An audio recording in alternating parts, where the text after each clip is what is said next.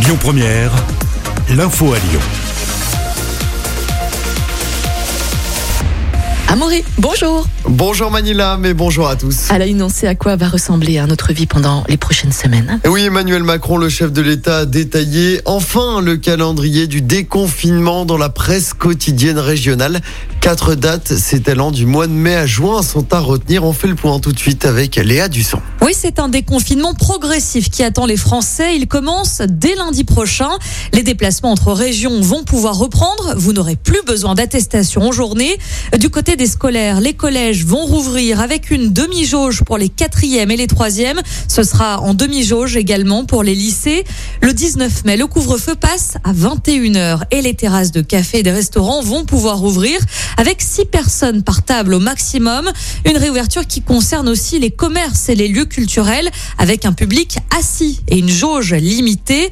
Le 9 juin, le couvre-feu passe à 23h avec la réouverture complète des cafés et des restaurants mais aussi des salles de sport. Enfin, le 30 juin marque la fin du couvre-feu et la fin des limites de jauge. On retiendra aussi la création d'un pass sanitaire qui permettra de montrer que vous êtes vacciné ou que votre test Covid est négatif.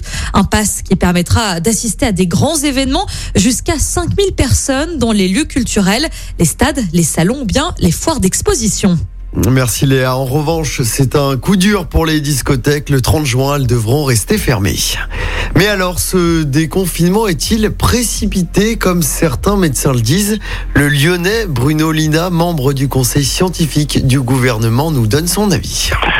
Précipité, oui et non. C'est-à-dire que si, euh, c'est toujours pareil. Si on vous dit on déconfine pas, donc ça va être pourquoi on déconfine pas. Et si on déconfine, c'est pourquoi on déconfine. Il y a une espèce de fatigue autour de l'ensemble des mesures qui sont faites autour du freinage de la circulation du virus. À, un moment donné, il faut que quelque part il y ait des signaux qui montrent qu'on est en train de sortir de cette période de crise. Et tout l'enjeu, justement, va être de soulager sans que cela conduise à une reprise épidémique. Donc on, on est passé par le pic, on est en train de redescendre et il est clairement aujourd'hui beaucoup plus facile d'imaginer une sortie que euh, au début du mois d'avril quand on était dans une phase de croissance et de montée en charge. L'interview complète hein, de Bruno Lina est à retrouver sur notre site internet lyonpremière.fr.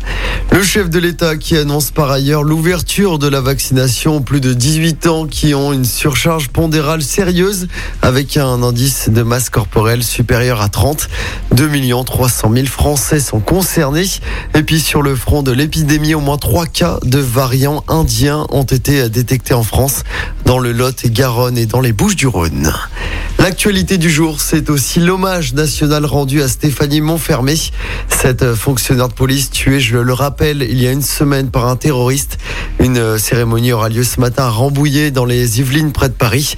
Cérémonie euh, présidée par Jean Castex, le Premier ministre. C'est à 10h30. Et puis on passe au sport avec d'abord du basket à Maury. Après la défaite à Strasbourg dans la semaine, l'Asvel enchaîne avec un nouveau match de Jeep Elite. Ce soir, les Villeurbanais reçoivent Chalon-sur-Saône à l'Astrobal. Début du match à 21h. En football, début de la 35e journée du championnat avec Marseille-Strasbourg ce soir. Coup d'envoi à 21h. Je rappelle que l'OL se déplacera dimanche soir. Ce sera sur la pelouse de Monaco. Victoire obligatoire hein, pour l'OL pour espérer se qualifier pour la prochaine Ligue des Champions. Et puis une nouvelle ère débute aujourd'hui pour l'OL féminin. Seulement trois jours après sa prise de fonction, Sonia Bonpastor va diriger son premier match à la tête du club lyonnais. Les Reçoivent le Havre en championnat. Début de ce match à 18h30. Bah forcément, allez l'OL. L'info du jour qui fait Et du on bien. prend la direction hein, de Belfort ce matin avec un véritable coup de foudre. Et oui, Manilam tombé Oh. amoureux en faisant un test PCR. Là, comme Mais ça, non. ça semble un peu improbable. hein. Et bien pourtant, c'est ce qui est arrivé à Julie et Mickaël. Tout remonte en fait à novembre dernier. Julie, infirmière de 21 ans et cas contact. Elle doit donc faire un test PCR. Jusque-là, tout est normal. Ça l'emballe pas vraiment hein, parce que le dernier qu'il a fait, le- ça l'a fait pleurer. Bref, elle est un peu anxieuse et c'est Mickaël de- qui arrive et se charge de réaliser ce test. Et comme il la voit stressée, bah, il la rassure. Le courant passe bien entre les deux. Ils discutent plusieurs minutes. La collègue même de Mickaël, ne le voyant pas sortir du box, est même venue vérifier ce qui se passait, explique Julie. Derrière, ils se reparlent par message et se revoient une semaine plus tard, donc en novembre dernier. Et depuis, ils ne se sont plus jamais quittés. Oh là là, c'est digne d'un- d'une comédie romantique, j'adore. Amaury, on se retrouve à 7h30. À tout à l'heure. Écoutez votre radio Lyon Première en direct sur l'application Lyon Première, lyonpremière.fr et bien sûr à Lyon sur 90.2 FM et en DAB+. Lyon Première